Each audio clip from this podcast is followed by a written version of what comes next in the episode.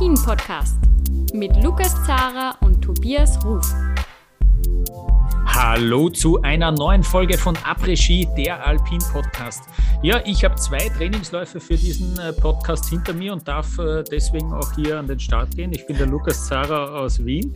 Ähm, mit einer Sondererlaubnis am Start ist heute der Tobias Ruf aus äh, Rosenheim. Servus, Tobias. Servus und ich schwinge ab und verabschiede mich. Coole Folge. Ciao. Boah, stell's dir vor, ja. Wäre auch nicht ja, schlecht. Ja. Ja, ähm, Macht man ja so heutzutage. Ja, genau, genau. Wir sind aber nicht alleine. Wir haben noch Verstärkung. Und zwar, äh, der braucht gar keine Trainings. Der war wirklich äh, mittendrin. Der war live vor Ort. Der war nämlich als, äh, ja, als Pistenarbeiter, als Streckenposten, hätte ich fast gesagt, äh, dabei. Das ist der Sebastian. Servus, Sebastian. Ja, hi, Tobi. Hi, Lukas. Schön, dass ich da sein darf.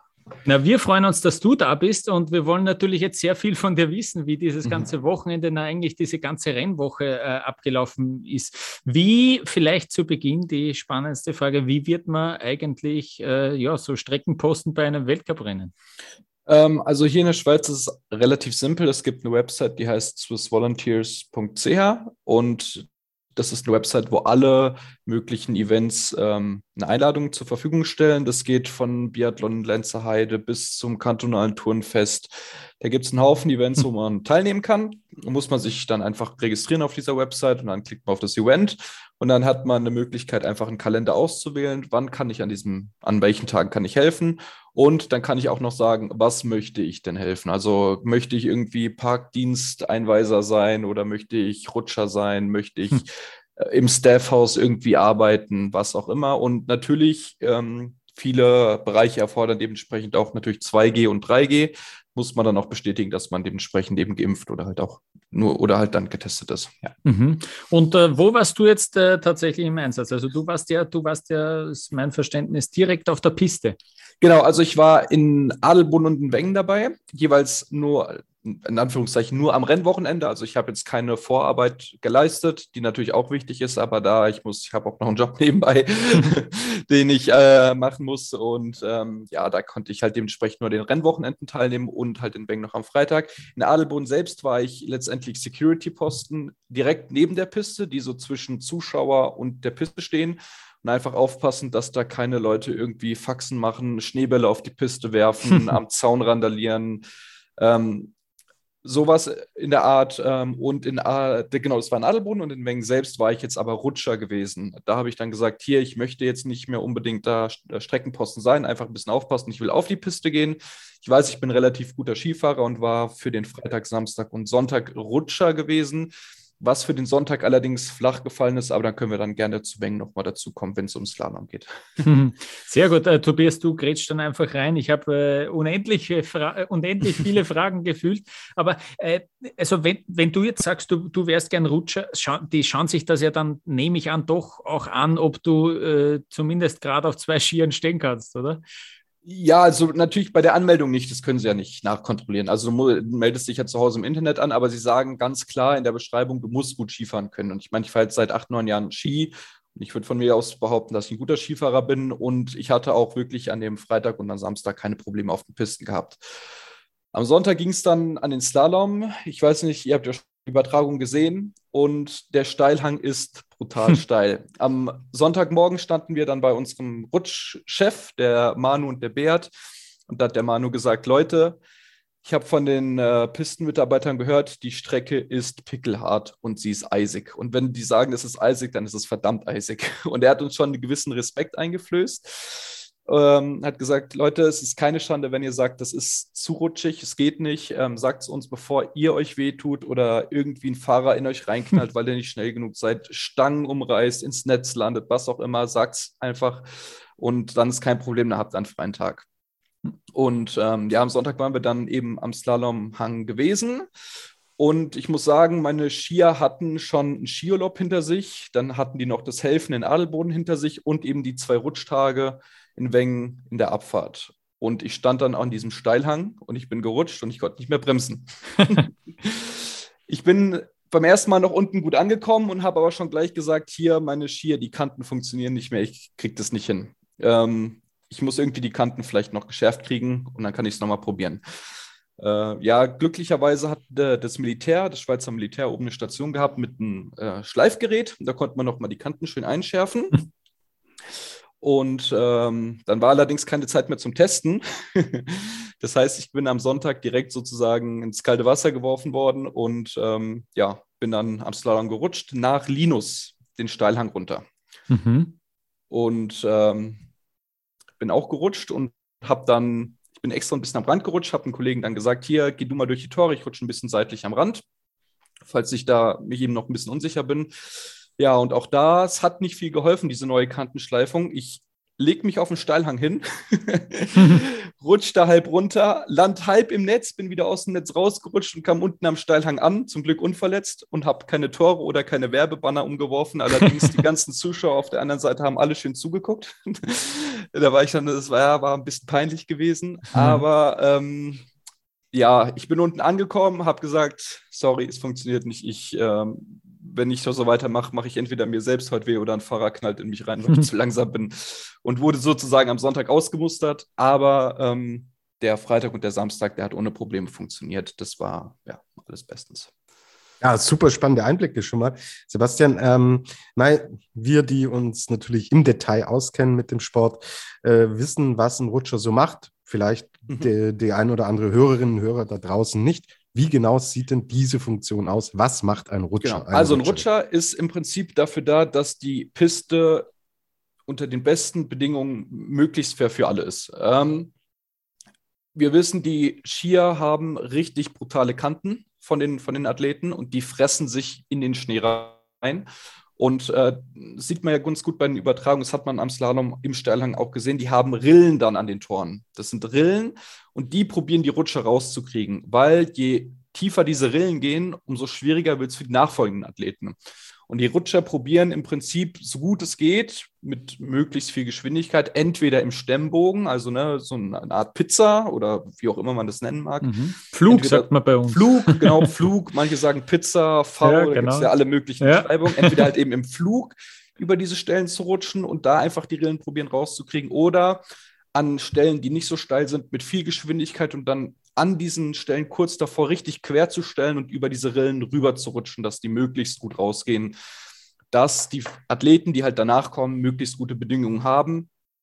Und ja, das macht im Prinzip ein Rutscher einfach die Strecke pflegen. Der einer sagt, also der, unser Rutscherchef äh, hat gesagt, einer bringt nicht viel, aber das ist wie ganz viele einzelne Tropfen ölen den Stein. Und so ist es ungefähr. Wir ölen zwar nicht die Piste, aber nach jedem Athleten sind wir drüber gefahren und haben die Kurven ein bisschen ausgebessert. Und dadurch hast du wirklich die beste Möglichkeit, die fairsten Bedingungen zu bieten. Was man ja am Slalom auch gesehen hat, gut, wie gesagt, ich war nicht Rutscher, aber der Alex damals mit der letzten Startnummer hat es noch in die Top 30 geschafft. Und ich glaube, so etwas wäre ohne die Rutscher wahrscheinlich nicht möglich gewesen. Wäre jetzt einfach mal eine Idee. Mhm. Ich ja. hätte dich jetzt gefeiert, wenn du nicht erzählt hättest, dass du Sonntag ja. ausgemustert werde. Ja. Wollte ehrlich die... sein, aber. ist nur gut so. Äh, wie viele Rutscher sind denn da im Einsatz? Ähm, also wir sind, oh, also es waren ein Haufen. Ich glaube, für die lange Abfahrt haben wir knapp 60 Leute gehabt, weil du musst ja rutschen und dann musst du die Strecke wieder nach oben kommen. Weißt du, da hast du ja eine gewisse Zeit, du stehst ja nicht sofort wieder oben und kannst direkt wieder rutschen. Du hast ja ein gewisses Intervall. Und ähm, wir hatten über die ganze Strecke 60, 70 Leute, schätze ich mal, gehabt. Und wir haben dann im Prinzip die Strecke in verschiedene Posten eingeteilt. Ich war an der langen Abfahrtstrecke am Langdreh.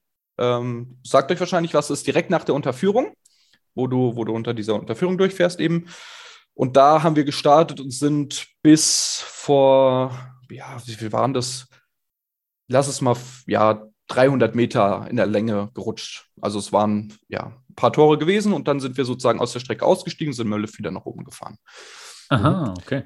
Genau. Sind, die, sind das alles äh, jetzt dann Schweizer Volunteers gewesen? Oder gibt es Volunteers, die auch von außerhalb kommen? Ähm, wie, wie ist denn da das Prozedere? Die meisten sind Schweizer. Ich würde sagen 80 Prozent, vielleicht 90. In Weng waren es ein paar Deutsche, also waren es in Adelboden waren es eigentlich fast nur Schweizer. An Wengen, ich glaube, das liegt auch einfach, weil halt Wengen prestigeträchtiger ist als Adelboden, waren doch durchaus andere Leute dabei. Ich habe einen netten Kollegen in meiner Gruppe gehabt, der kam aus München. extra angefahren. Ähm, ein paar Leute kamen aus Baden-Württemberg, da aus der Karlsruhe-Ecke raus. Äh, da waren schon einige andere Internationale dabei. Einer kam aus Italien angefahren und aus Österreich waren auch ein paar dabei. Ja, also ich sage schon, Großteil sind Schweizer, 80 Prozent, äh, aber es gab durchaus ein paar Leute, auch ein, zwei, die wirklich nur Englisch sprechen konnten. Also wir waren international gut vertreten. Mhm. Äh, ist die Anzahl identisch, äh, wenn wir jetzt technische Rennen und Speedrennen äh, miteinander vergleichen? Nee, gar nicht. Also es geht wirklich um die Länge der Strecke. Wir hatten am wenigsten Rutscher am Slalom gehabt, weil du da wirklich schnell wieder oben bist und du hast auch nicht eine lange Strecke, die du im Prinzip rutschen musst. Wirklich bei der langen Abfahrt am Samstag hatten wir einfach am meisten Leute, weil du am meisten, also natürlich an der Strecke am meisten rutschen musst. Und dementsprechend ähm, hast du bei den Abfahrten einfach mehr Leute. Hm. Und äh, mich, mich, schreckt das jetzt gar nicht so sehr, so 60 bis 70 Leute für diese verdammt lange Abfahrt dann äh, mhm. am Samstag. Das ist eigentlich äh, ja, recht überschaubar. Und jetzt natürlich muss die Kommunikation ja da der Schlüssel sein. Du, das ist ja das absolut Schlimmste, was passieren kann, ist, wenn dann Rutscher in der Piste stehen, während einer kommt. Wie läuft denn da die Kommunikation ab? Äh, habt ihr da alle ein Funkgerät oder wie ist das? Nein, nein, also wir haben, jeder Bereich hat im Prinzip einen, einen Chef Rutscher. Jeder Bereich hat einen Chefrutscher und ähm, der sagt auch, jetzt darfst du gehen. In der Regel sind wir immer, sobald der Athlet durchgefahren ist, natürlich direkt auf die Piste draufgegangen. Und dann hatten wir auf unserem Bereich, den wir gerutscht sind, im Prinzip Checkpoints, wo wir jetzt dann zwei oder drei Leute stehen hatten. Ne? Und die winken dich dann sozusagen raus, dass du den Checkpoint nicht verpasst.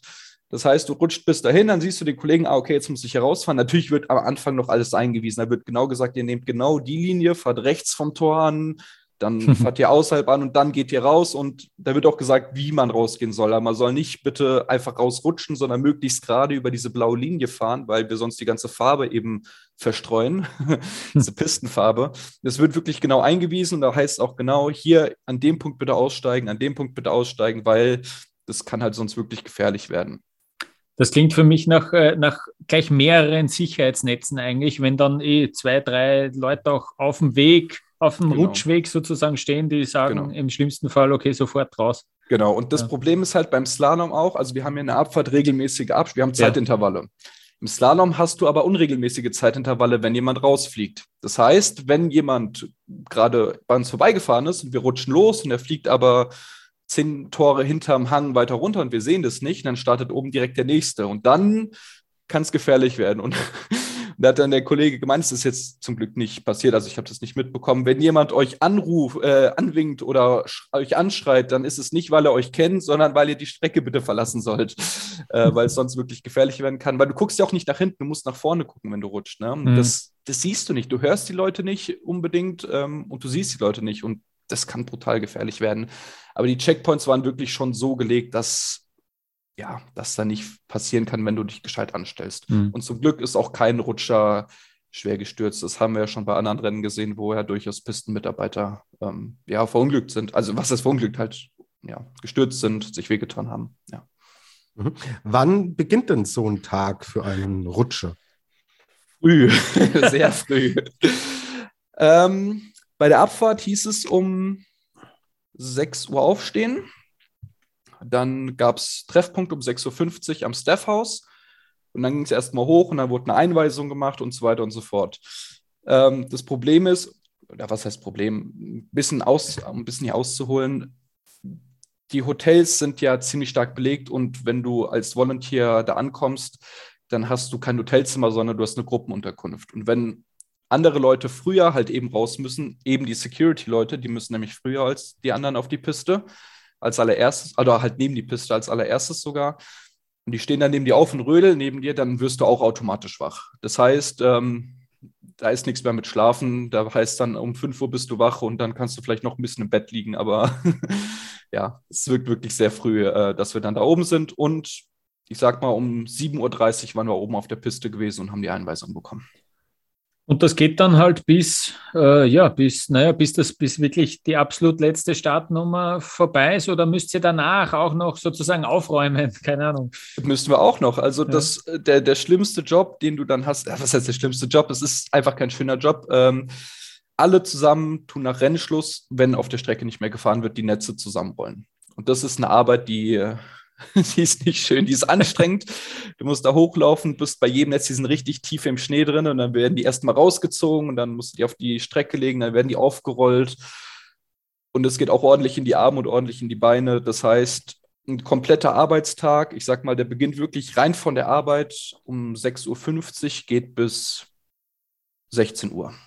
Mhm. Und das ist wirklich, also wir haben Pausen dazwischen, keine Frage. Mhm. Und ähm, ja, es ist trotzdem anstrengend und wir haben zum Glück ja auch Lunchpakete, die uns gegeben werden. Das heißt, wir sind auch auf der Piste versorgt mit Essen. Und ähm, ja, ist auch trotzdem ein langer und anstrengender Tag. Mhm. Ähm, jetzt, äh, du hast, du hast das an, angerissen, dass ihr da so ziemlich in derselben Unterkunft wart. Du, das ist jetzt Volunteering. Ist das alles ehrenamtlich, was du da gemacht hast, oder gibt es da eine kleine Aufwandsentschädigung oder was ist da sozusagen dabei, wenn man sich darauf einlässt? Ja, also ähm, es ist wirklich alles freiwillig. Du kriegst, in Wengen haben wir jetzt so eine kleine Bauchtasche als Andenken bekommen. Hm. Aber ich sag mal, das ist jetzt nicht irgendwie, ja, also es ist wirklich alles freiwillig und alle Leute, die da auch hingehen, wissen das und machen das gerne. Also die sind jetzt nicht dabei irgendwie, weil sie da ja Geld verdienen wollen oder sowas, weil das ist wirklich dabei zu sein und ich denke, damit tun ja die Veranstalter auch arbeiten. Die sagen ja selbst, du kannst ein Teil von diesem großen Event sein und ähm, für Kost und Logis ist gesorgt.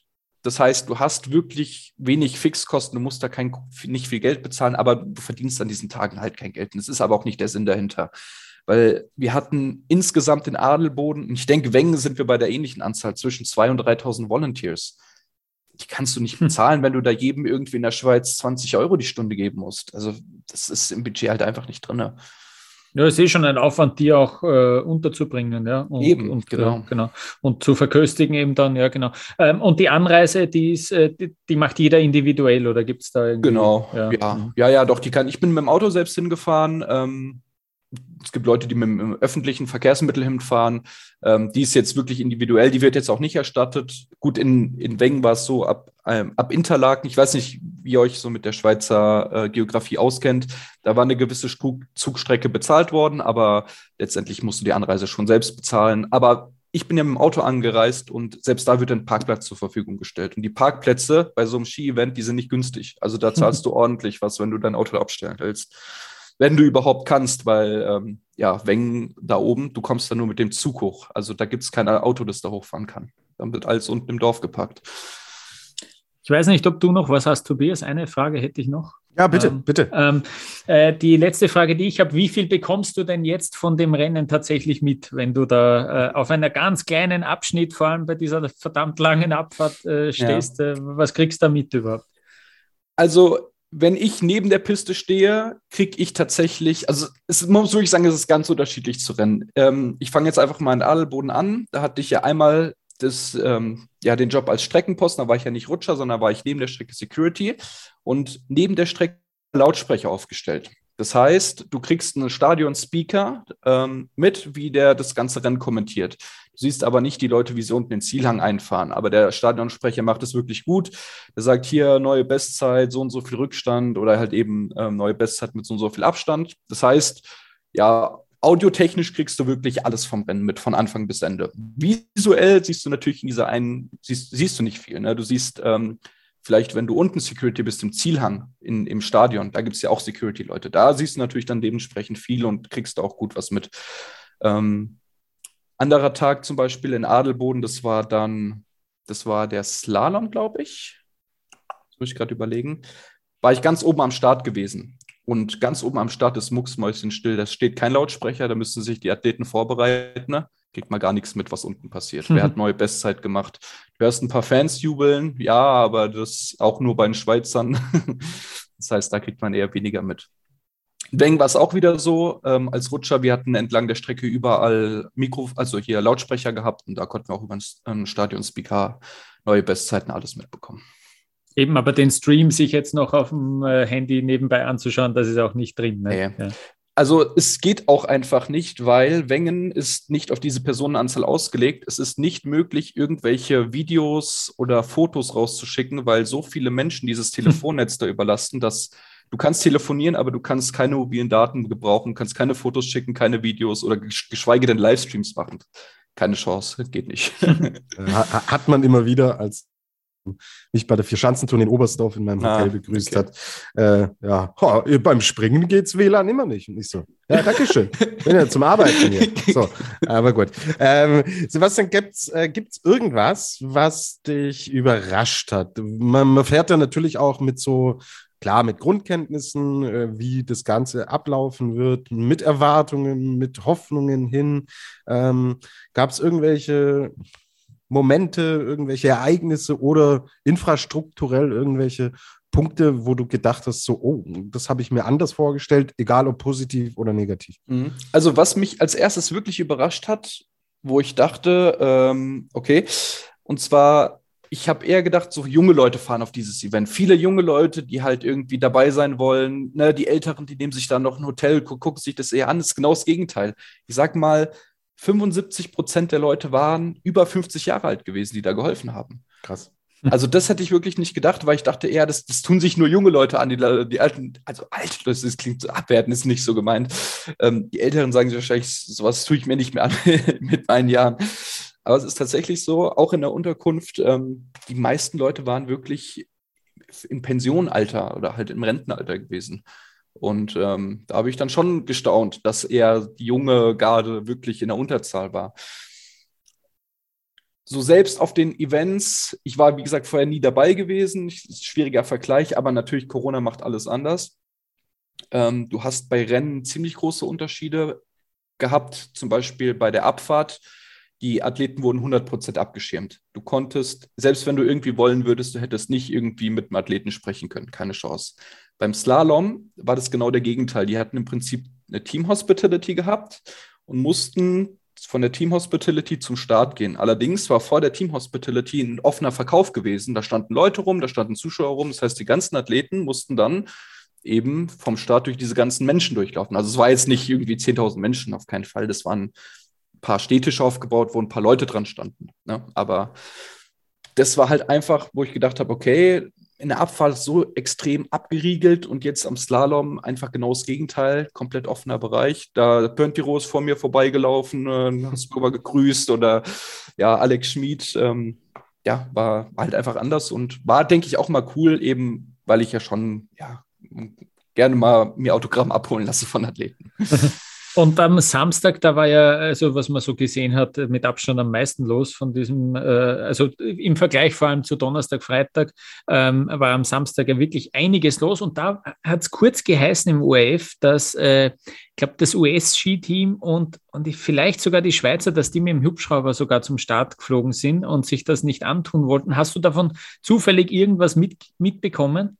Also ich habe gemerkt, es sind ein Haufen Helikopter in der Luft gewesen. Mhm. Standen im Plateau, also das, ich sag mal, 200 Meter von, der, von dem Startposten weg, standen vier Helikopter. Ich habe allerdings kein Ein- und Aussteigen gesehen und ich habe dann extra noch einen Kollegen, den oder wie gesagt auch wieder einen Rutscherchef, den Bert, gefragt, ob die Athleten hochgeflogen worden sind, weil das hat mich nämlich auch jemand gefragt und dann, ich war mir auch nicht sicher, und der hat gesagt, nein, alle sind wohl mit dem Lift hoch. Aber ja, wie gesagt, ich bin da nicht zu 100% sicher, habe aber keinen aus dem, ähm, ja, aus dem Helikopter aussteigen sehen. Äh, Marco Büchel hat im ZDF erzählt, dass von jeher die Schweizer da schon mit dem Helikopter auch äh, okay. äh, nach oben gebracht werden, weil Marco Büchel, der aus Liechtenstein kommt, aber immer sehr, sehr eng mit dem Schweizer Team verbandelt war und bei den Schweizern, äh, er war im Endeffekt äh, ein, Schwe ein, Schweizer im Liechtensteiner äh, Anzug. Wenn es ja. um die Plätze im Hubschrauber gegangen ist, war er auf jeden Fall Schweizer. Ja, ja fix, okay. fix. ja.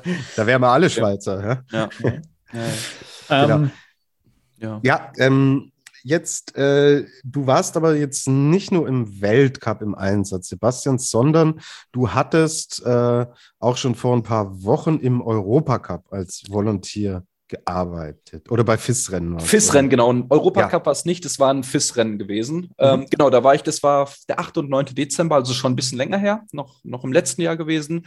Das war ein NGR, National Junior Race und ein FIS-Rennen am Tag von den Männern, auch in Adelboden. Kam einfach daher, weil mich der Organisator aus Adelboden angefragt hat, für alle Leute, die sich am Weltcup gemeldet haben, wir brauchen noch Helfer für das FIS-Rennen. Hat wer Lust? Und ich hatte noch zwei Urlaubstage über gehabt und dachte so, ja, war jetzt auf der Arbeit nicht so stressig gewesen. Habe ich dann die zwei Tage bezogen und mir das FIS-Rennen einfach mal angeguckt und das NGA. Mhm. Was, wie würdest du die Unterschiede denn festmachen? An welchen konkreten Punkten? Ja, das ist natürlich massiv. Also du hast keine Kameras da, natürlich. Das ist in, bockt im Prinzip kein, wer da wie abschneidet, außer vielleicht wirklich verbandsintern. Aber da hast du keine Bilder, da hast du keine Kameras. Und es ist alles da ein bisschen lockerer. Ähm, da war es auch kein Problem, ein Hotel zu bekommen. da war ich dann auch im Hotel direkt bei den Athleten untergebracht. Und ja, man muss schon sagen, es ist Corona-technisch, finde ich, ein bisschen heikler, weil du warst oben auf dieser Alp gewesen, Adlo, ich glaube, sie heißt Tschetschenalp oder sowas in der Art. Das war einfach ein Gebäude, wo sich die Athleten zum da umgezogen haben. Da standen halt 50 junge Männer drinne, die halt alle keine Maske getragen haben. Und das fand ich dann schon ziemlich kritisch, wo ich sage, das würde im Weltcup nicht gehen. Das, da wird ganz klar drauf geachtet und da hat es irgendwie keinen interessiert. Ich meine, klar, alle diese Jungs waren auch später im Hotel untergebracht zusammen, aber ja, das ist halt so eine Sache. Zum Rennen selbst, es war einfach alles ein bisschen lockerer gewesen. Du hattest natürlich ganz enge Startintervalle. Da hatten die zum Teil zwei Leute auf der Strecke immer gehabt. Ähm, wenn der erste schon knapp über die Hälfte war, ist der zweite gestartet. Ähm, einer musste auch abgewunken werden, weil der andere gestürzt ist. Also das kommt halt da vor. Ähm, aber mir kam es halt auch so vor, dass die Jungs, glaube ich, einen extrem hohen Druck haben da, weil du musst dich halt gegen 60 Leute in deinem Alter durchsetzen. Und die fahren FIS-Rennen. Das heißt, jeder hat da schon irgendwie nach, also die sind schon relativ gut. Die sind die Verbandsbesten. Du hattest da den Innerschweizer Skiverband, du hattest den Ostschweizer Skiverband. Die besten Verbände haben alle ihre besten Leute zusammengetrommelt und die sind dann gegeneinander angetreten. Ne? Und da musst du dich natürlich durchsetzen, um zu zeigen, hier, ich habe Potenzial für eine gute fortlaufende Karriere. Und das habe ich schon gemerkt, dass viele Jungs da eben ja großen Leidens Leidensdruck verspüren. Und ich hatte auch Ausscheider gesehen. Ich war dort Torwart gewesen, also Torrichter. Habe geguckt, ob die Athleten schön durch ihre Stangen durchgefahren sind. Da sind halt Leute ausgestiegen, die haben angefangen zu weinen. Ne? Und das sind wirklich, also das sind 16, 17, 18-Jährige. Mhm. Spannend. Äh, du hast jetzt von, von zweieinhalb, dreitausend Volunteers äh, in Wengen gesprochen. Wie viele, wie ist denn da der Umfang dann jetzt bei solchen äh, kleineren Rennen, äh, FIS-Rennen veranstaltet? Ähm, wir hatten, lass mich überlegen, wir hatten sieben Leute, die die Tore, also die, die Torrichter waren. Dann haben wir noch acht, neun Leute gehabt, die sich so um die Piste ein bisschen gekümmert haben. Das war's. Okay. Der Rest wird alles vom, vom, vom Schweizer Swiss-Ski-Verband selbst geregelt. Also irgendwie die Staaten, wenn gestartet wird, Zeitmessung, das ist alles der Schweizer Verband selbst. Da brauchst also das ist dann keine Volunteer mehr. Genau. Äh, jetzt natürlich die alles entscheidende Frage. Das war für dich natürlich auch äh, neue Erfahrungen. Würdest du es wieder machen? Ich würde es auf jeden Fall wieder machen. Allerdings weiß ich nicht, ob ich es noch mal zwei Wochenenden hintereinander machen würde, weil ja. es kam jetzt Adelboden und Weng direkt. Also ich sage es euch, das ist brutal anstrengend, diese Arbeit. Ähm, auch wenn du nur den ganzen Tag neben der Piste stehst, das ist wirklich, ja, du hast da eben die Sonne, du, du stehst Tiefschnee, also bis zu den Knien im Schnee drin und dann noch die Netze da noch rollen und halt eben so früh aufstehen bis für zehn Stunden Arbeit. Ne? Also ja, zwei Wochen hintereinander würde ich mir, glaube ich, nicht mehr geben. Ich werde aber, denke ich, schon, also was ich auf jeden Fall machen wollte, was eben leider dieses Jahr flach gefallen ist, ist ähm, aus persönlichen Gründen, ist ähm, St. Moritz. Da hatte ich mich nämlich auch beworben, wurde dann kurzfristig angenommen. Da hatte ich mir aber schon was eingetragen im Kalender. Ja, und ähm, ich denke, wenn ich mich zwischen Adelboden und Wengen entscheiden müsste, würde es tatsächlich eher auf Wengen fallen. Da hat mir das Gesamtpaket einfach besser, mehr Spaß gemacht. Die Organisation fand ich da ein bisschen besser. Ähm, Gruß an Beat, der hat mir versprochen, hier den Podcast heute zuzuhören. Das war mein Rutscherchef gewesen, mit dem habe ich hier über den Podcast geredet. Gruß an dich, wenn du zuhörst. Ja, das Gesamtpaket hat mir besser gefallen und ich denke, ich werde ähm, auf jeden Fall nochmal machen, ja. Okay, mega cool. Super spannend. Äh, das ist im, uns immer ein sehr großes Anliegen, hier auch tatsächlich äh, echten Mehrwert zu schaffen, nicht nur die Rennen nachzuerzählen, sondern genau solche Einblicke im Endeffekt auch nach außen transportieren mhm. zu können. Und deswegen, ja, also ich habe unheimlich viel gelernt heute dadurch ähm, und sehe, dass du äh, aber noch nicht ganz fertig bist. Ja. Genau. Gerne. Ja, ähm, was mir noch auffällt, das wollte ich einfach noch mal sagen. Ähm, die Schweizer kennen das vielleicht, und zwar in den Fernsehbildern sieht man die Schweizer haben ja einen sehr hohen Stellen, also die Schweizer Skistars haben einen sehr hohen Stellenwert im Schweizer Fernsehen. Du siehst momentan immer so Einblendungen, wie irgendwelche Leute ganz verrückte Sachen am Skistart mach, äh, am Starthaus machen. Und tatsächlich original Ramon Zenhäuser, das ist im Prinzip wie einer, der, der steht in seinen, Skisch, in seinen Skiern, hat so eine Art Tollwutanfall in dieser Werbung. Der springt rum und schreit rum. Ich dachte, das macht er doch niemals im Ernst. Ich sag's euch, das war in Wengen am Slalom, stand er in diesem Starthaus und ist rumgesprungen, hat wie ein Tollwütiger rumgeschrien. und es ist kein Scherz, das sind Original, also es sind natürlich Originalaufnahmen, aber das passiert nicht nur einmal. Und die haben echt zum Teil verrückte Aufwärmmethoden an diesem Starthaus oben zum Beispiel auch Ramon Zenhäuser, der hat eine, ein Gummiband um seinen Kopf geschnallt mit, mit einer Gummischnur dran und einem Ball. Und er tut im Prinzip immer den Ball wegboxen, um so seinen Slalom zu trainieren. Also im Prinzip so, ich glaube, das periphere Sehen. Und die Amis sind ganz verrückt, die schleppen auf den Berg Rennräder, also Standräder, wo du strampeln kannst und Gewichtanlagen. Die haben aus dem Hotel hier, ähm, hier, ja, wie heißt das? Also Hanteln? Hanteln und ja. äh, Gewichtsbänke rausgetragen. Also die nehmen alles mit in ihre Hotels und zum Teil eben mit auf den Berg halt so, so Rennräder, wo die halt im Stand dann strampeln können. Also total abgedreht zum Teil. Das ist echt krass. Sensationell. Sebastian, danke jetzt schon für deine, äh, für deine Eindrücke von vor Ort. Äh, du bleibst äh, auf jeden Fall jetzt äh, auch bei uns, weil du ja auch was vom Rennen mitbekommen hast. Vielleicht ja, fallen dir dann noch die eine oder andere Anekdote, fällt dir dann vielleicht noch ein. Wir machen jetzt eine kurze Pause und dann sprechen wir tatsächlich über die Rennen von Wengen.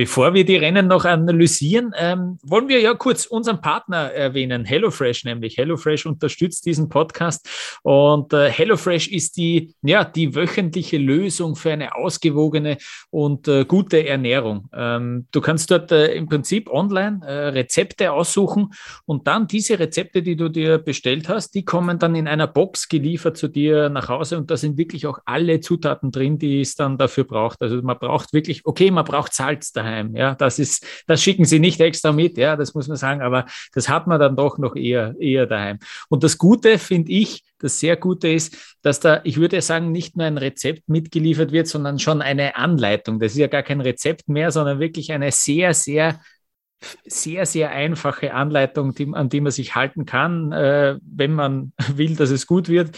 Und äh, da muss man echt gar nicht mehr so viel nachdenken. Das ist genau das Richtige für mich. Ich habe es jetzt ausprobiert, äh, habe mir fünf Rezepte liefern lassen und ich finde es wirklich herrlich. Wir hatten da jetzt äh, am vergangenen Wochenende zwei Freunde zu Gast und da haben wir die veganen Barbecue-Burger gegessen. Äh, die gibt es da in diesem Veganuary-Aktionsmonat äh, aktuell. Und die sind auch echt gut angekommen. Dazu noch auch Süßkartoffelpommes und ein Tipp war sogar dabei. Und es ist wirklich alles in dieser Box dabei. Also ähm, ich finde es ich find's echt cool. Ähm, und ja, ich bin bis jetzt begeistert, Tobias. Ich weiß nicht, was du sagst. Ja, ich habe äh, hab jetzt auch die erste Box tatsächlich bekommen. Und ähm, ja, Kochen finde ich eh eine spannende Geschichte und hat schon, war echt gespannt, wie was da auf mich zukommt und wie das tatsächlich dann im Endeffekt gestaltet ist. Und ja, wie du sagst, also man ist komplett versorgt. Man kriegt die Rezeptkarte inklusive Anleitung mit und dann entstehen da im Endeffekt in relativ kurzer Zeit frische, gute, gesunde Gerichte. Ähm, und ja, hey, du weißt, wie meine Wochenenden aussehen momentan mit Biathlon, mit Skialpin, mit Skispringen. Ich komme der Zeit kaum hinterher. Und das war einfach jetzt schon am Wochenende echt eine Riesenhilfe, dass ich, dass alles da war, ja, und ich echt die Zeit gefunden hatte, um mir da auch ähm, leckere Gerichte zuzubereiten. Ich habe mich für cremiges Hähnchen geschnetzeltes äh, entschieden. Das gab es bei mir am Samstag und am Sonntag dann gab es Sesam-Lachsfilet auf Sweet Chili Glasnudeln. Also echt auch spannende, raffinierte Rezepte. Aus diesen Rezepten nehme ich auch viel für mein privates Kochverhalten ja. mit. Und ich habe mir echt auch gedacht, so wer kein, keine Ahnung und keinen Zugang zum Kochen hat und da endlich mal Zugang finden will, perfekt. Besser ja. geht's nicht. Aber auch für erfahrene und leidenschaftliche Köchinnen und Köche. Also ich bin echt, echt begeistert. Hat sehr lecker geschmeckt und gut. gut, ja. Was mich überrascht hat, ist, dass tatsächlich jedes Mal, wenn ich es fertig gekocht habe, das auch wirklich so ausschaut wie auf dem Foto, weil das ist ja meistens echt äh, nicht so, aber es war echt so und ich war, also ich war dann echt, echt zufrieden. Ähm, das soll aber nicht nur äh, uns zwei taugen, sondern ihr sollt äh, auch was davon haben, ja. Und zwar äh, haben wir sozusagen jetzt auch ein Angebot von HelloFresh an alle unsere Hörerinnen und Hörer. Bis zu 80 Euro Rabatt, äh, da kommt es drauf an, je nach Boxgröße, die ihr bestellt äh, mit dem Gutscheincode HFSKI, also HelloFresh Ski, wenn man so will. Ich sage es nochmal, HFSKI, den einfach eingeben und dann bekommt ihr diesen Rabatt. Und einen Link zur ganzen Aktion gibt es natürlich auch bei uns in den Show Notes.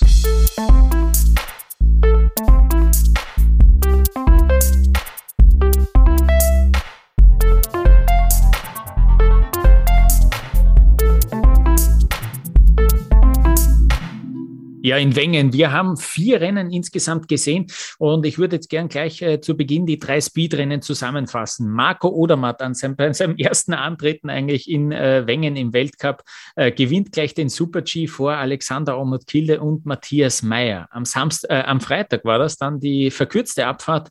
Äh, die hat Alexander Omot-Kilde dann gewonnen vor Marco Odermatt und Bert Voits äh, kam da auf Platz drei. Und dann, ja, das äh, hat eigentlich so kommen müssen irgendwie fast äh, nach diesem Vorgeplänkel. Vincent Kriechmeier hat dann die klassische Abfahrt über die gesamte Länge gewonnen. Vor Bert Voits und vor Dominik Paris.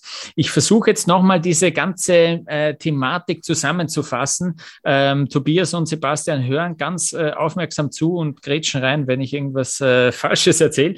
Aber es war einfach so, dass äh, Vincent Kriechmeier ja äh, vor, vor diesen Rennen äh, einen positiven Corona-Test abgeliefert hatte. Und grundsätzlich schreiben es die Regeln der FIS so vor und die decken sich auch mit den Regeln in Österreich, dass man dann nach einem positiven Test zehn Tage lang sich isolieren muss und dann äh, sozusagen nichts geht. In Österreich gibt es allerdings jetzt äh, seit, ich glaube, das ist noch gar nicht so lang her, ähm, seit, seit kurzem erst die Möglichkeit, nach fünf Tagen sich frei zu testen. Äh, nicht so lang her, seit dem Omikron vor allem äh, ja, im Umlauf ist. Nach fünf Tagen kann man sich also freitesten und das ist sie genau ausgegangen für den Vincent Griechmeier. Der ist, glaube ich, am Mittwochabend erst um 23 Uhr angekommen.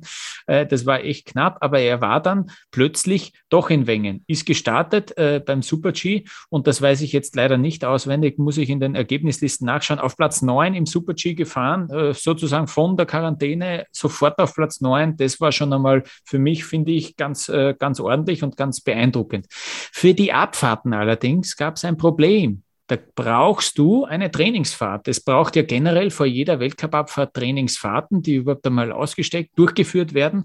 Sonst kann man das ganze Rennen nicht fahren. Naja, und grundsätzlich müssen auch alle Athleten an diesen Trainings teilnehmen, um dann in der Abfahrt an den Start zu gehen. Naja, Vincent Griechmeier hat eben kein Training absolviert. Da war er noch äh, in der Quarantäne in Österreich daheim. Ähm, aber es gab dann äh, eine kurzfristige Ausnahme. Die FIS hat sich da durch eine Juryentscheidung äh, ja, hat, das, hat das erlaubt, dass Vincent Kriechmeier noch eine sogenannte Trainingsfahrt vor der kurzen Abfahrt äh, am Freitag äh, absolviert. Ähm, Ganz wichtig ist dabei fürs Protokoll, dass er aus dem Starthaus rausgeht. Äh, dann zählt das nämlich als absolviertes Training.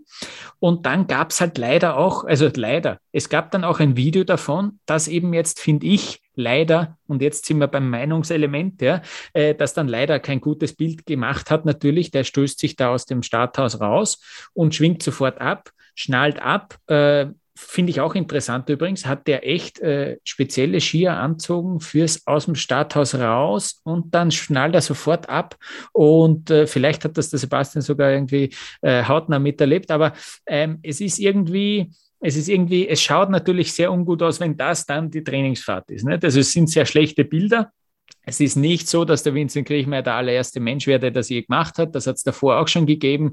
Leute, die keinen Bock sozusagen oder kein, ja, nicht, nicht imstande waren, ein Training zu fahren, haben das auch schon mal gemacht. Ja, einfach raus aus dem Starthaus, sofort abschnallen und das war's. Er ist nicht der Erste und es geht hier auch nicht grundsätzlich äh, gegen die Person und auch äh, in der Kritik, das war auch Swiss Ski sehr, ähm, sehr wichtig in der Kritik. Es geht nicht gegen einen äh, nationalen Verband, es geht nicht gegen einen einzelnen Sportler, es geht darum, dass die FIS und es gibt im Regelbuch der FIS äh, eben diesen Passus, dass die FIS diese, diese Regeln, die sie sich selbst auferlegt hat, plötzlich äh, gebogen hat äh, für den Vincent Kriechmeier. Äh, einen Punkt, bevor wir äh, sozusagen jetzt zu dritt dann drüber reden, einen Punkt, den ich noch sagen will, dass die FIS, die FIS ist damit ja auch, finde ich, einen, ein sehr großes Risiko eingegangen. Jetzt nehmen wir mal an, Gott bewahre, dass der Vincent Kriechmeier da schwer zu Sturz kommt bei dieser Abfahrt. Ja? Das hätte ja natürlich ein unglaublich schlechtes Bild auf das Ganze geworfen. Und es hat immer geheißen, na, wir, das ist keine Lex Kriechmeier, das machen wir jetzt nicht extra nur für ihn, sondern das hätten wir für jeden anderen auch gemacht. Ich finde aber sehr wohl, dass man das einem Kriechmeier noch eher zutraut, der in Wengen schon mal gewonnen hat, der schon hunderte Weltcuprennen gefahren ist, als einen Simari Birkner oder sagen wir, sagen wir lieber einen Hubertus von Hohenlohe würde man nicht starten, äh, würde man nicht starten lassen ohne ein absolviertes Abfahrtstraining. Nicht? Also ich finde schon, dass man da auch gerechterweise einen Unterschied machen kann, dass man einem Erfahrenen das eher noch zutraut. Das war halt so eine, eine Expertenentscheidung, ja, na, auch ein bisschen nach Gefühl. Und natürlich, man will eben für alle, ja, hier irgendwie ein Rennen ermöglichen, eben auch für den Vincent Kriechmeier. Ähm, aber es gab dann ja sehr, sehr viel Rummel drum äh, und ich war sehr überrascht, dass, äh, vielleicht kannst du jetzt was dazu sagen, Sebastian, dass der Vincent Kriechmeier tatsächlich schon auf der Strecke, ähm, das ist ja das Besondere in Wengen, dass da auf der Strecke die Fans äh, schon stehen, dass der auf der Strecke schon ausgebuht wurde und das war klar und deutlich auch im, im TV äh, zu hören. Wie war denn dann die Stimmung zu dieser ganzen Thematik vor Ort, Sebastian? Ähm, ja, also von den Schweizer selbst, auch vom, vom, ganzen Organisationskomitee vom La äh, Lauberhornrennen selbst, die waren da keine Freunde von. Kollege hat von mir gemeint, das sind jetzt hypothetische Worte. Ähm, ich meine, wir haben den neuen FIS-Präsident, der früher, oder der, nee, mit, mittlerweile ist er nicht mehr äh, Head CEO, aber er hat ja wahrscheinlich noch gewisse Kontakte eben dahin und ähm, Kriechmeier fährt auf Head. Das mhm. heißt, es kann ja durchaus sein, dass gewisse Interessen dafür sind, dass er auch fährt. Man muss jetzt aber auch sagen, Beat Voits fährt, glaube ich, auch auf Head. Das heißt, na, ich meine, Beat Voits ist zweiter Platz geworden höchstens. Aber es kam grundsätzlich wirklich nicht gut an. Du hast gesagt, eben oben schon beim Training wurde er nicht gut empfangen. Ähm, und unten in der Siegerehrung um 19 Uhr ist ja immer am Blaubauernrennen eine Siegerehrung im Dorf. Mhm. In sechs, 7000 Menschen unten im Dorfplatz. Und da hat auch die Hälfte, als er auf die Bühne kam, ihn ausgebuht. Also, wenn nicht sogar mehr als die Hälfte. Man hat es im TV nicht so gut gehört. Das haben die relativ geschickt mit dem Mikrofon geregelt. Das willst du natürlich auch nicht im Fernsehen zeigen. Aber grundsätzlich ist man der Meinung, ich meine, wenn Feutz das Ding einmal gewinnt, ist er Rekordsieger am Laubauchhornrennen. Und er ist jetzt Zweiter geworden hinter Kriechmeier, der, wo durch Schweizer denken, hätte nicht starten dürfen. Das hat halt, wie Tobi immer sagt, so ein gewisses Geschmäckle. Ne? ja, das kann ich halt einfach dazu sagen. Es kam einfach, ja, kam nicht sowohl beim OK nicht gut an. Ich meine, wir wissen selbst, das Schweizer Team hat Einspruch eingelegt, hat da, ähm, ich glaube, es war nicht, ich glaube, ein anderes Team hat auch noch Einspruch eingelegt, aber pff, ja. Ähm, Tobias, mich interessiert echt auch deine Meinung dazu, aber äh, ein, eins will ich noch auch sagen, dass der Vincent Kriechmeier tatsächlich in dem oberen Streckenabschnitt, den er davor noch nie gefahren ist, äh, an diesem, in dieser Rennwoche, äh, dass er da eine halbe Sekunde auf dem Bert Forz verloren hat. Äh, das war schon für mich zumindest auffällig.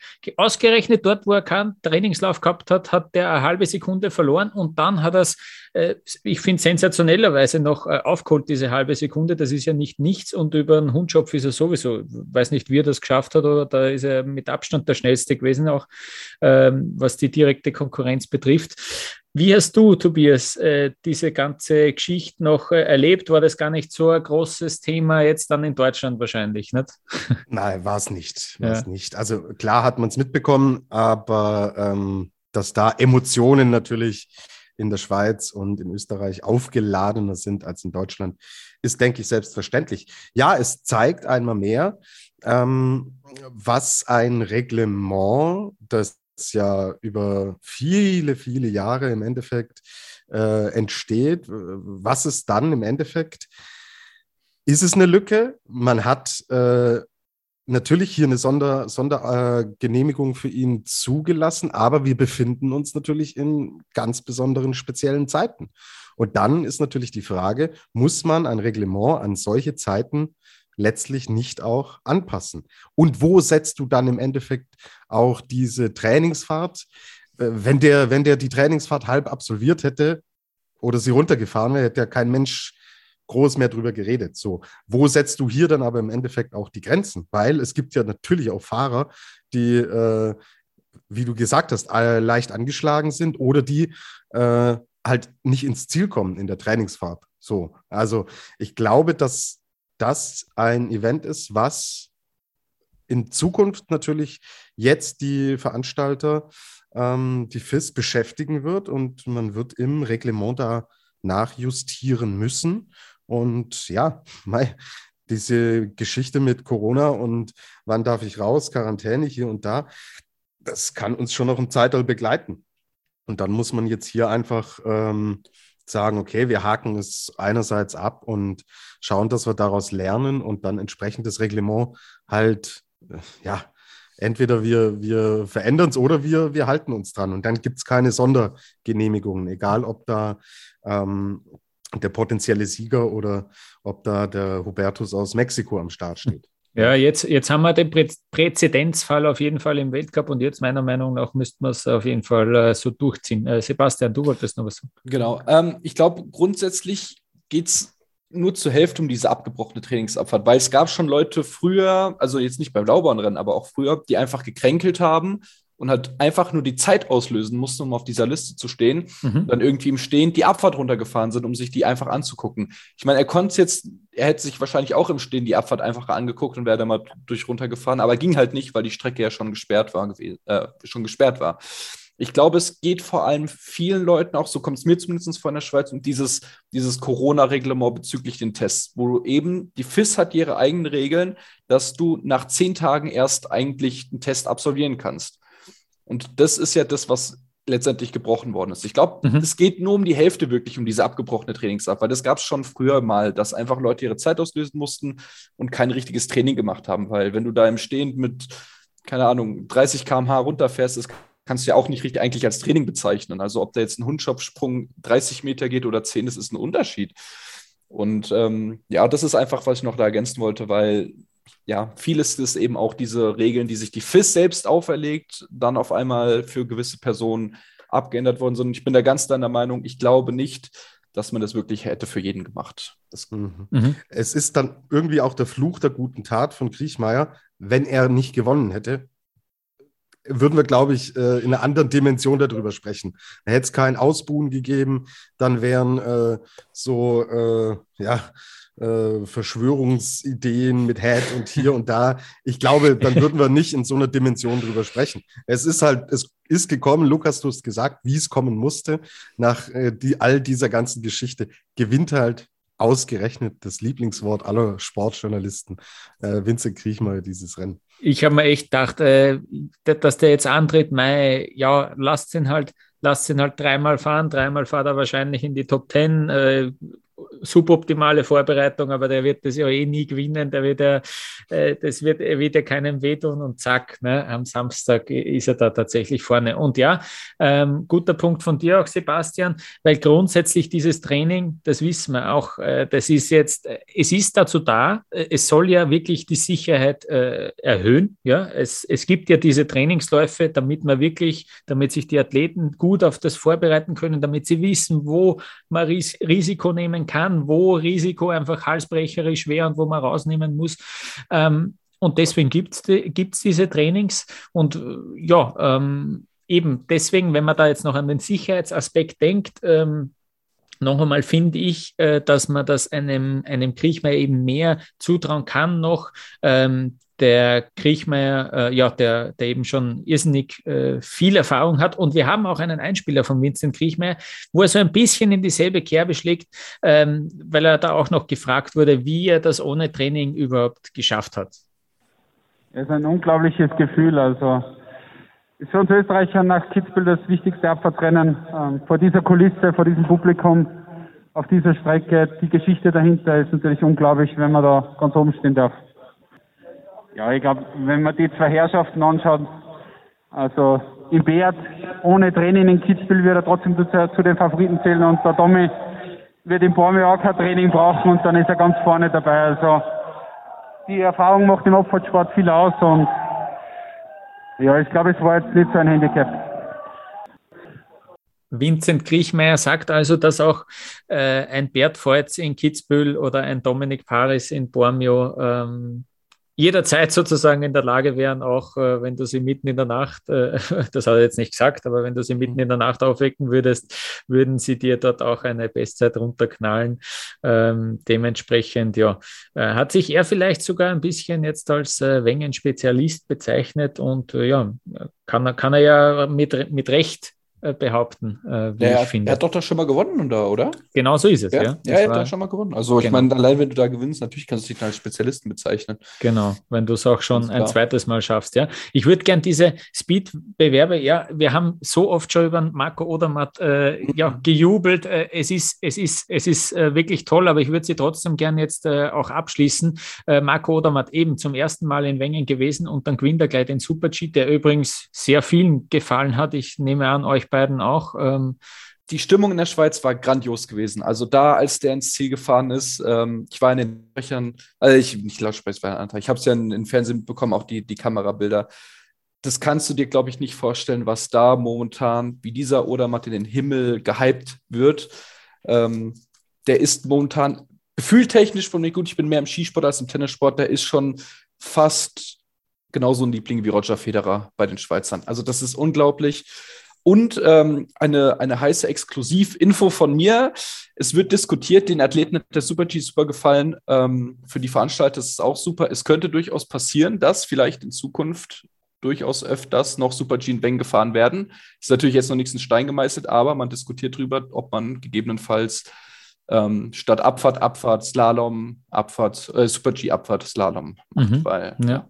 Genau, auch drei verschiedene Disziplinen an einem Wochenende. Es hätte natürlich Attraktivität. Früher gab es da die genau. Kombination genau. zum Beispiel dann ein paar Jahre. Ähm, ja, vor allem dieses dieses, dieses Tor, das dann da im Kanal vor dem Brückles, vor dem Kernen S steht, das ist äh, die, die Lieblingspassage für mich, wenn es um ein Super-G geht, dass sie da versuchen, zumindest äh, eine Kurve reinzusetzen. Ja, aber ähm, natürlich, und ja, auch äh, sei erwähnt, dass der Romet Baumann, ich mache das jetzt einfach für dich, äh, Tobias, mhm. dass der Vierter geworden ist in diesem, in diesem Super-G. In deinen Abfahrten hat es dann für den DSV nicht so gut geklappt, aber ich will, weil ich jetzt so aufs Gas drücke, äh, noch über diesen Slalom Slalom, über den müssen wir natürlich auch noch re reden, weil der extrem dramatisch war. Überall stand jetzt dann, auch heute steht da noch Weltrekordsieg von diesem Lukas Brauten, der es echt geschafft hat, äh, von Platz 29 war es, ja, von Platz 29 auf Platz 1, 28 Plätze hat er gut gemacht. Im zweiten Durchgang ist über eine Sekunde schneller gefahren als die, als die gesamte Konkurrenz. Fabio Gstrein äh, als Zweiter in diesem zweiten Lauf ist da schon eine Sekunde dahinter. Ähm, ja, also Lukas Braten, der, der jetzt, äh, war es nur die Piste? Äh, Sebastian, vielleicht kannst du noch was dazu sagen. War es nur die Piste? Na, der kann schon auch verdammt schnell äh, Skifahren. Der hatte auch einen großen Fehler im, im Zielbereich äh, im ersten Durchgang. Äh, sonst wäre er ja noch viel weiter vorn gewesen und wäre dann nicht als 29. und als Zweiter im zweiten Durchgang an den Start gegangen. Also die Piste war es definitiv nicht nur. Also das hat auch Raman Zenhäuser im Interview danach gesagt. Ähm, die Piste war wirklich gut. Ja, sie hatte ihre Backen gehabt. Das hat man auch gesehen. Die Rillen waren drinne. Aber ich, wir reden hier jetzt nicht von Zuständen wie in Zagreb oder anderen Orten. Also Piste war grundsätzlich gut.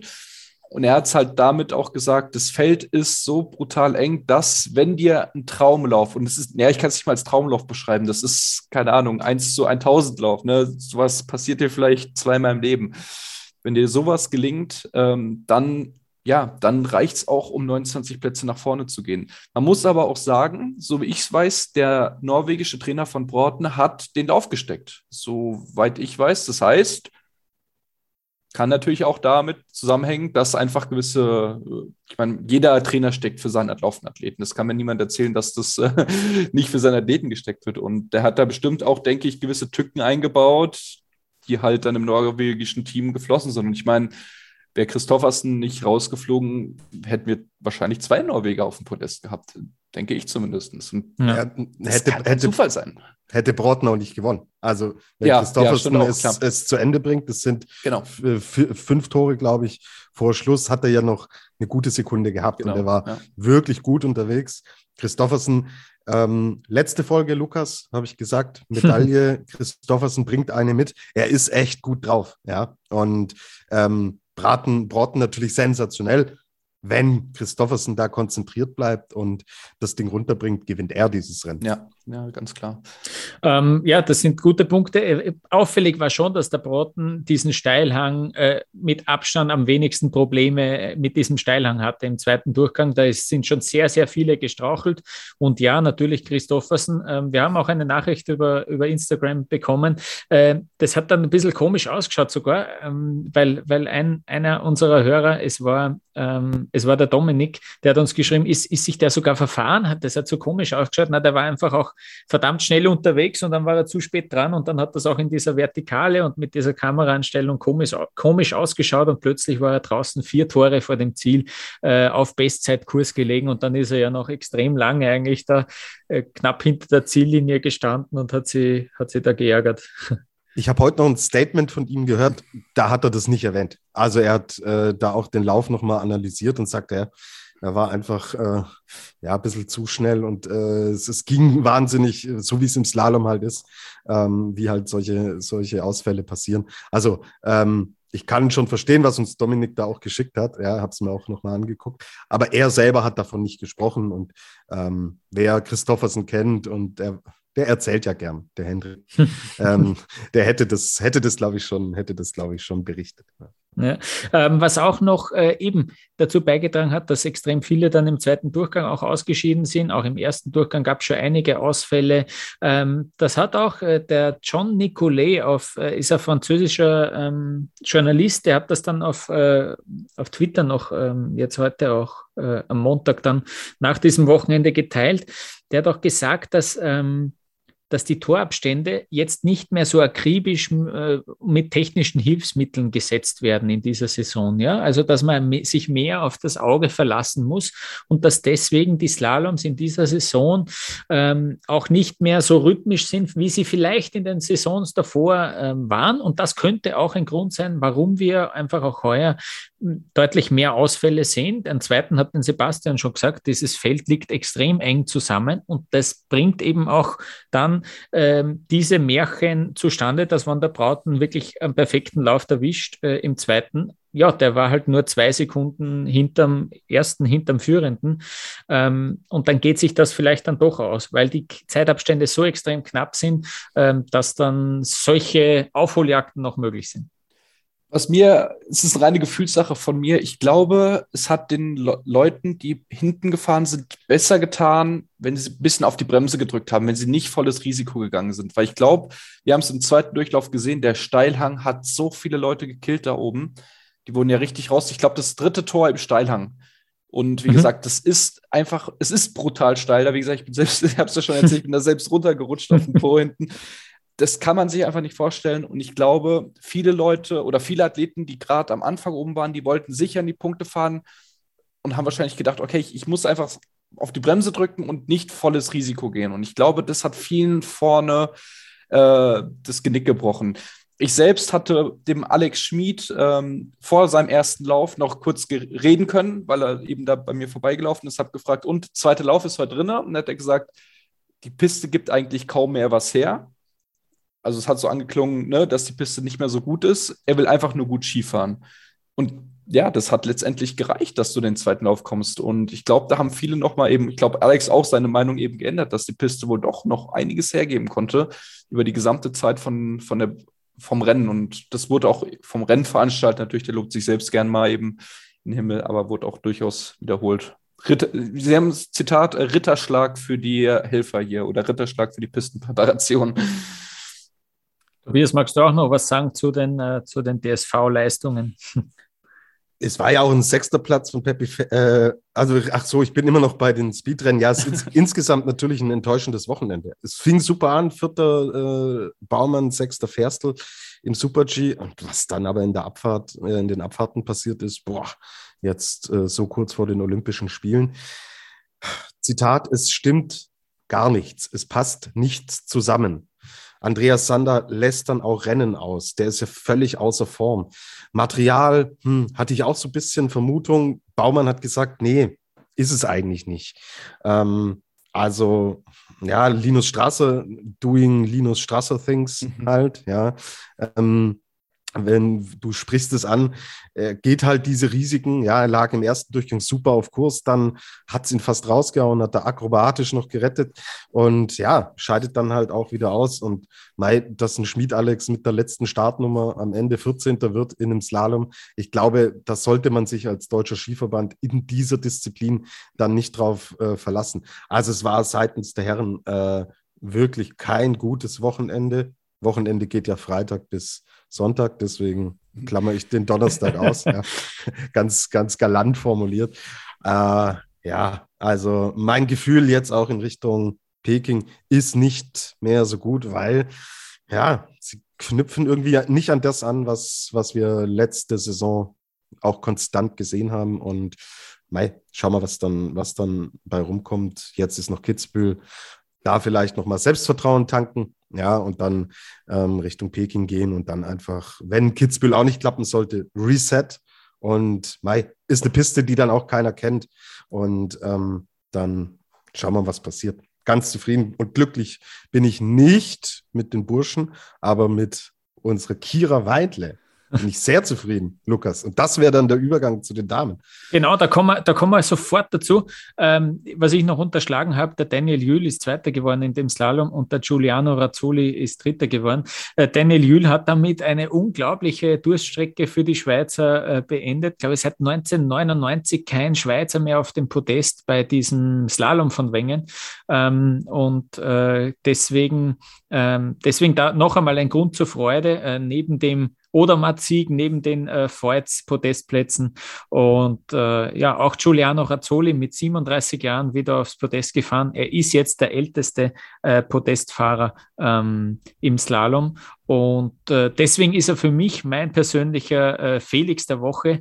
Äh, diese Freudentränen, äh, die der Giuliano Razzoli da verdrückt hat, äh, die waren sehr schön zu sehen. Äh, sechs Jahre ist her, dass der zum letzten Mal in einem Slalom auf dem Podest gefahren ist. Jetzt kurz, kurz vor Olympia, der ist ja Olympiasieger 2010 geworden. kurz vor Olympia ist er wieder in, der, in den in den Top 15 drin jetzt in der Startgruppe. Ähm, also da hat er sich mit der Startnummer dann auch wieder verbessert. Ähm, und äh, ja, bin gespannt, wie es dann, ob es dann in China auch so, so gut laufen wird. Ja. ja. und ich muss mich dem Felix der Woche anschließen. Er ist mein Jahrgang. So, also wir, wir alten äh, 84er Jahrgänge, wir können es noch. Und deswegen gibt es aus Alterssolidarität auch von mir den Felix der Woche und Daniel Jühl natürlich. Mei, äh, es stehen jetzt bald die Nominierungen an. Uh. Also da wird es in der Schweiz auch schon spannend sein, wen, wer wird mitgenommen, wie gestaltet sich das. Der bringt sich natürlich mit solchen Ergebnissen und der insgesamt ja äh, wirklich äh, steigenden äh, Formkurve, die wir bei ihm sehen, schon auch wieder in eine Position. Absolut. Ähm, das bringt mich auch noch zum ÖSV. Ganz kurz, Fabio Gstrein ist Vierter geworden, Manuel Feller Fünfter. Ähm, wieder, ja, der hat sich eigentlich geärgert, dass der zweite Durchgang nicht so geklappt hat, wie er das wollte. Aber Fabio Gstrein springt, bringt sich natürlich jetzt auch ins Spiel für Olympia. Christian Hirschbühl ist auf jeden Fall draußen. Der hat sich bei diesem ganz, ganz unglücklichen äh, Sturz da im Slalom äh, den Knöchel gebrochen und fällt deswegen auf jeden Fall aus für Olympia. Und Sebastian, jetzt haben wir von dir äh, zum Felix der Woche noch nichts gehört, aber vielleicht denkst du da an einen ganz großen Schweizer Skifahrer, der an diesem Wochenende äh, sein, seinen Rücktritt bekannt gegeben hat. Ja, klar. Ähm, Carlo Janka, super Karriere gehabt. Ähm, ich selbst bin ja, muss ich ja zugeben, noch nicht so lang in dem großen Weltcup so interessiert drin. Ähm, ich habe ihn ein paar Mal fahren sehen aber ich glaube, ich wisst ihr, wann, wann er Weltcupsieger war in welcher Saison? Ich weiß es jetzt gerade gar nicht mehr. 2010 war die, war ähm, die naja, tolle gut, wie Saison, auch immer. Ja. Und das, ja, war einfach schon utopisch. Was ist utopisch? Ist, du hast einfach gesehen, alle Leute, die in Wengen an der Strecke standen und als Carlo durchgefahren ist, die haben gejubelt. Ich bin gerade als Rutscher bei den ähm, in der Coaches Corner gewesen, beziehungsweise waren ein paar Trainer gewesen, standen da. Jeder Trainer hat dem zugejubelt und äh, hat applaudiert, als er seine letzte Abfahrt am Samstag gemacht hat. Das war schon sehr eindrücklich gewesen. Ja. Gesamtweltcupsieger, Olympiasieger im Riesenslalom, Weltmeister im Riesenslalom. Er ist alles einmal geworden, aber eben mhm. auch wirklich alles hat er mhm, irgendwie genau. einmal gewonnen. Äh, große Karriere äh, von genau. Carlo Janka. Ja. ja, ich glaube aber mein Felix der Woche selbst, also ich würde ihn jetzt nicht geben. Ähm, ich gebe den Felix der Woche jetzt einfach mal an mich und meine Kollegen, weil ja, es ist einfach eindrücklich gewesen zu sehen, wie viele Menschen ihre Arbeitskraft und ihre Lust aufraffen und, und nach Wengen und nach Adelboden bringen und da ein richtig geiles Event zu starten. Das war echt eindrücklich für mich. Ähm, diese Kameradschaft, die man zusammen hat, jeder weiß irgendwie, warum er hier ist und weil er Spaß daran hat ähm, und einfach ein Teil davon sein möchte. Deswegen geht mein Felix der Woche an sämtliche Volunteers für Adelboden und Ring. Sehr gut. Äh, sehr, sehr gut, äh, dass du das nochmal erwähnst. Wir machen jetzt noch eine ganz kurze Pause und dann sprechen wir noch kurz über die zwei Rennen in Altenbank-Zauchensee, wo die Frauen ein Speedwochenende hatten.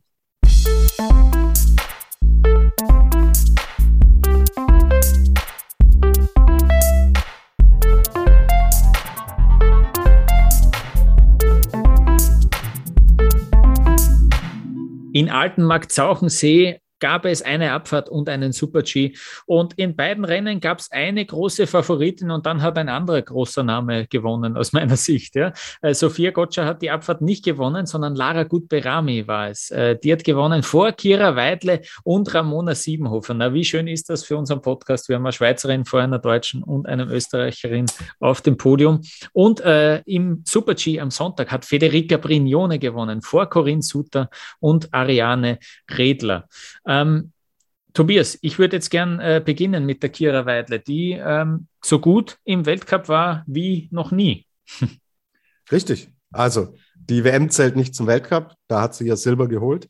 Im Weltcup war bisher ein dritter Platz, den hat sie mehrmals geschafft, waren ihre besten Ergebnisse.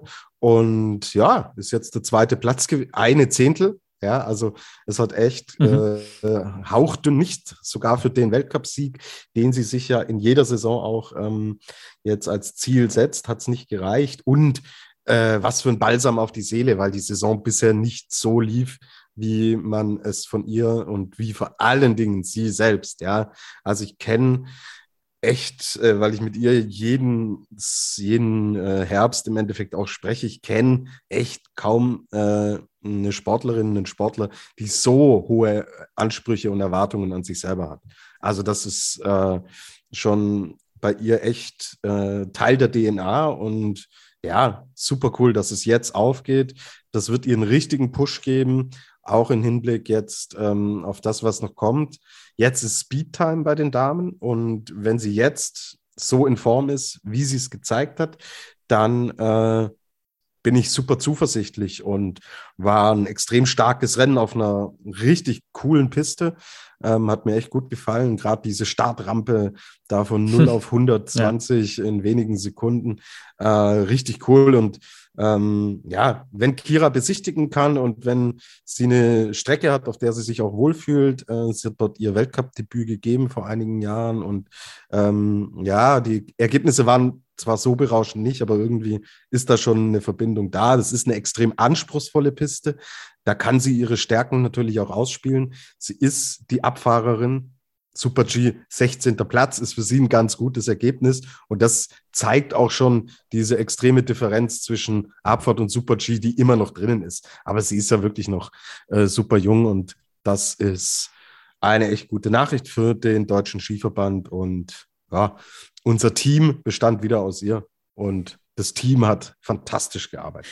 Dann äh, hören wir aber auch noch vom Team, äh, hören wir von Kira Weidle, was sie denn sagt zu diesem zweiten Platz in der Abfahrt von Altenmarkt Zauchensee. Yeah, uh, I'm really happy about it. Like first training was also was a nice run. I had a good feeling. I had fun skiing and now finally in the race I had the same feeling. So yeah, I'm really happy about it. Yeah, it's uh, all in the mind. Actually, it's mindset and being cool and uh, focused on race day and um, yeah, just having fun skiing and not overthinking and over skiing and yeah, just do what you can and I think that's the most important for me. Yeah, I was really lucky that we had the break after Val d'Isère because uh, yeah, it wasn't those weren't my best races and I had time to start again, train some GS and yeah, get my focus back. So yeah, it was a good start for this uh, time now and um, yeah, it's coming quick, Cortina and Garmisch and then the Olympics, so it's going to be a tough time, uh, challenging, but uh, I think the shape is good. Ja, Kira Weidle auf dieser ähm, richtig coolen Strecke in der SZ habe ich gelesen, die Achterbahn auf Eis. Und ich finde, ja, das könnte ich eigentlich so unterstreichen irgendwie. Ähm, also extrem cooler der Start. Ähm, ja, dieser Starthang ist ein Wahnsinn. Die Alexandra Meisnitzer ist ja im ORF die Expertin und die auch äh, die Kamerafahrten äh, da nach wie vor bestreitet. Die war ja schon mal bei uns auch im Podcast zu hören. Und äh, bei der Alexandra Meisnitzer glaube ich ein bisschen Respekt da rausgehört zu haben, wie sie noch im Starthaus gestanden ist und gesagt hat, uh, jetzt es gleich los und es äh, geht gleich richtig steil los. Ich bin gespannt, wie das wird. Also sie hat es nicht direkt gesagt, aber ich glaube, das hat auch ein bisschen Überwindung zumindest gekostet, dass sie da tatsächlich auch im, im Schuss und in der Hocke runterfährt. Aber dieses Bild auch von diesem Starthang ist äh, extrem cool. Was über diesem Wochenende irgendwie auch noch steht, ist dieser doch recht heftige Abflug von Sophia Gotcha. Ähm, die, ist da, die ist da gestürzt. Äh, kurz ist ihr da der Außenski äh, weggegangen. Da dürfte die Balance eben nicht so ganz gepasst haben. Äh, das Gewicht, die Gewichtsverlagerung auf, auf beide Ski und vor allem auf, das, äh, auf dem Außenski nicht. Und dann plötzlich ja, ist sie da gelegen und dann hat sie es noch äh, recht heftig in, in den Zaun geschmissen. Ähm, beide, beide Bindungen sind dann auch aufgegangen und sie ist dann tatsächlich am Sonntag an den Start gegangen mit dem coolen Saga, den ich nie vergessen werde im OF äh, vor dem Rennen. Skifahren ist ein bisschen leichter als spazieren gehen. ihr dürft so Schmerzen gehabt haben, dass ihr beim Gehen alles weh tut, aber sie hat gesagt, beim Skifahren tut ihr nicht alles weh, deswegen geht sie an den Start. Das ist die Logik, nach der eine Sophia Gotcha funktioniert anscheinend, äh, auch sehr spannend. Und dann, ähm, ja, die Geschichte noch irgendwie aus österreichischer Sicht war dieser dritte Platz von Ariane Redler. Ich möchte ganz kurz noch äh, über sie sprechen. Äh, die hat vier, Kreuz, vier Kreuzbandrisse schon hinter sich. Ähm, das ist, das ist ziemlich heftig. Was mir aufgefallen ist, wie direkt sie geschafft hat, im, im Super-G ähm, da diese Kurven zu fahren. Also die hat eine echt kurze Linie äh, hingelegt. Da brauchst echt Mut in diesem, ja, in diesem Eiskanal, wie es die SZ schreibt. Ähm, dich da so durchzu, durchzu, ähm, durchzuschmeißen. Ähm, dass dann wirklich nur auf der Kante diese Kurve fährst und eben nicht davor anstellst oder während dem Schwung einmal ähm, ja, den abstichst, das Vertrauen dazu haben, sich, dass, die, dass die Kurve sich auch wirklich ausgeht auf der Kante. Das hat sie irgendwie bravourös gemeistert und ähm, die Startnummer zwei, die war vielleicht jetzt auch ein Vorteil, aber ein großer Vorteil, den sie hatte, war, dass die Nicole Schmidhofer, die hat verzichtet auf diese Rennen in Altenmarkt. Äh, sie hat gesagt, äh, fühlt sie sich mental nicht bereit dazu, aber sie war beim Super-G Vorläuferin. Und äh, die ist sofort ins Ziel und hat sofort draufgefunkt. Und die Ariane Redler hat danach gesagt, dass ihr das tatsächlich geholfen hat, noch irgendwie die Meinung von der Niki Schmidhofer zu hören welche Passagen denn jetzt wirklich auch äh, so gehen, wie sie sich das vorgestellt hat, hat nochmal Bestätigung bekommen und dann ist das super aufgegangen und jetzt ist sie zum ersten Mal in ihrer Karriere äh, aufs Podest gefahren. Äh, was ich ganz cool fand auch noch, ähm, es gab dann noch im ORF äh, das Feature sozusagen, dass man zum, zum zum Trainer der Österreicherinnen schaltet. Äh, der Ernst Hausleitner ist der Kommentator, der kommentiert normalerweise auch die Formel 1 Rennen. Äh, und das hat er sich vielleicht auch von der Formel 1 ein bisschen abgeschaut, dass man da mit Leuten von, aus der Boxengasse sozusagen äh, spricht. Der Florian Scheiber ist der Cheftrainer bei den Speedfrauen und der hat gemeint, dass die Ariane Redler technisch eine der besten überhaupt ist und eine, die über Jahre vorne mitfahren kann. Also das ist schon eine ordentliche Hausnummer, eine große, eine große Aussage von Florian Scheiber. Schreiber. Bin sehr gespannt, was wir da noch äh, von der Ariane Redler sehen werden. Sebastian, hast du irgendetwas mitbekommen von diesen Rennen in Altenmarkt-Sauchensee äh, oder war es einfach auch nicht möglich, weil du, weil du in Wengen genug zu tun hattest? Ähm, also ich habe mir dies, den Replay von der Abfahrt angeguckt, aber live mhm habe Ja. ich in dem Sinn was mitbekommen. Ich habe die tolle FIS-App auf dem Handy und die tut ja im Prinzip live die aktuellen Zwischenzeiten. Also du kannst tatsächlich live sehen, wenn, äh, wenn ein Mhm. Athlet startet und welche Zwischenzeit er gerade erreicht hat. Das kannst du tatsächlich live angucken, wenn die Daten mal durchgingen. Wie gesagt, es war ja viel los an den Wochenenden. ähm, aber streamtechnisch habe ich da Ja. live Bild, Bildmaterial gar nichts mitbekommen und Ist- wie gesagt, Super G gar nicht. Ja. Ist dir irgendwas aufgefallen an der Abfahrt, äh, irgendwas bei der Strecke oder irgendwas an diesem Rennen, dass du noch loswerden willst, sozusagen? Was mir aufgefallen ist, ich weiß nicht, vielleicht habt ihr Infos, warum ist denn die Chiffre nicht gestartet? Das hat mich nämlich mega verwundert. Ich ähm, habe mich da von Rennen nicht groß informiert. Ähm, ich habe aber mitbekommen, dass die eben für Peking eigentlich die Speed-Sachen fahren wollte, um ihre Startnummern aufzubessern. Dann stand die auf einmal da nicht am Start. Das hat mich ein bisschen verwundert. Ja, sehr gut. Äh, Die, die legt tatsächlich eine Pause ein, ja. Ähm, Übrigens auch Breezy Johnson war nicht am Start an diesem Wochenende. Ja, die, die lässt hier aus und lässt auch noch das äh, kommende Wochenende in Cortina aus, ja. Äh, Legt eine Rennpause ein. In Kronplatz wird sie den Riesenslalom dann fahren. Das ist dann das letzte Rennen ähm, vor, vor Olympia für sie. Eine, eine ganz große Begründung haben wir jetzt, äh, habe ich jetzt zumindest auch nicht gehört. Wir haben ja schon spekuliert, ob man da vielleicht auf das eine oder andere Rennwochenende verzichtet, um Mhm. sicherzugehen, dass man keine Infektion äh, sich, sich holt. Vielleicht ist es das, aber das sind leider nur Vermutungen. Ähm, was man eben gehört hat aus dem US-Verband ist, dass sie auch nächstes Wochenende noch äh, pausieren wird. Und das Spannende ist, dass plötzlich die Petra Vlhova auftaucht bei Speed-Wochenenden und bei beiden Rennen äh, an den Start gegangen ist, jetzt gar nicht so groß gepunktet hat. Ich glaube, in der Abfahrt war sie nicht mal in die Top 20 drin und im Super-G war sie so um den Platz 15 herum, hätte ich jetzt gesagt. Ich weiß es jetzt nicht auswendig, ist mir jetzt nicht so aufgefallen. Äh, ich habe es vor mir, Platz 18 ist es da geworden. Äh, das waren jetzt nicht die ganz großen Punkte, aber vielleicht war es bei ihr auch vor allem die Abfahrt, dass sie da ja ähm, äh, noch, noch für die Kombi auch, äh, dass da ja nichts anbrennt. Es gab ja zum Beispiel auch äh, die Meldung, dass Marco Schwarz und, und Johannes Strolz, die sind beide eine Europacup-Abfahrt gefahren noch. Äh, am Mittwoch, glaube ich, war die, damit sie tatsächlich dann auch startberechtigt sind in der Kombination. Also da schaut es ganz danach aus, dass Strolz und äh, Schwarz auf jeden Fall, Schwarz als Kombi-Weltmeister, ähm, dass die auf jeden Fall die Kombi äh, fahren werden äh, bei den Olympischen Spielen. Äh, Oh. Und ja. Ja, ähm, also im Schweizer Fernsehen haben sie gesagt, dass Petra eben jetzt da ist, eben auch nochmal, um ihre Startnummern aufgebessert zu bekommen, weil sie wohl auch eine ganz heiße Kandidatin ja auch für die Kombination ist, eben aus Slalom und Abfahrt bestehend. Und dass sie da eben noch die Startnummern hochbringen will, um möglichst gut in der Abfahrt möglichst viel reinzukommen, weil ja, wir wissen schon, dass bei der Abfahrt einfach hinteren Startnummern es einfach schwieriger wird. Ähm, Und sehr, ähm, ja, ich als Gesamtweltcups-Minister von Après-Ski, ja, muss natürlich schon auch sagen, mhm, Richtung Sophia Gotcha, da fehlen natürlich. Das ist das, was wir lange und oft besprochen haben. Es muss wirklich alles bei ihr aufgehen. Äh, klar, Petra hat nur 17 oder 18 Punkte insgesamt geholt, aber äh, Sophia Gotcha hat halt ein Minus im dreistelligen Bereich, so in unseren Hochrechnungen gemacht. Und deswegen liegen da jetzt auch 300 Punkte dazwischen. Aber wir haben natürlich noch zwei Speed-Wochenenden. Wir haben einen Riesenslalom am Kronplatz. Also wenn da wieder alles aufgeht für Gotcha, kann sie eventuell in Gelb dann nach Peking fahren. Zählt ja nicht zu den, zum Weltcup dazu, Olympia, aber ähm, es war nicht das beste Wochenende aus In- dieser Perspektive und aus in- anderen. in Gelb nach Peking, da spricht der Biathlet aus dir. Äh, ich habe natürlich gewusst, was du meinst. Ach so, Äh, das, ja, war, sorry. das war eine, eine sehr ausführliche ähm, Ausgabe. Danke vielmals, Sebastian, dass du bei uns warst. Ähm, es geht ja, es geht ja jetzt bald äh, mit nicht, nicht weniger Wichtigerem als dem Kitzbühel-Wochenende dann im Weltcup weiter.